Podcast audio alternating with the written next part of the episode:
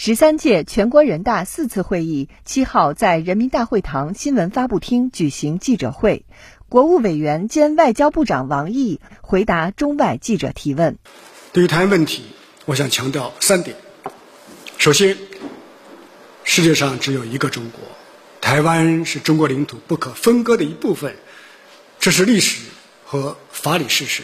也是国际社会的普遍共识。第二。海峡两岸必须统一，也必然统一，这是大势所趋，是中华民族的集体意志，不会改变，也不可能改变。中国政府维护国家主权和领土完整的决心坚定不移，我们有能力挫败任何形式的台独分裂行径。第三，一个中国原则是中美关系的政治基础，是不可逾越的红线。中国政府在台湾问题上没有妥协余地，没有退让空间。我们敦促美国新届政府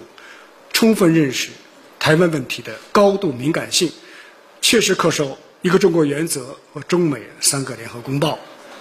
彻底改变上届政府越线玩火的危险做法，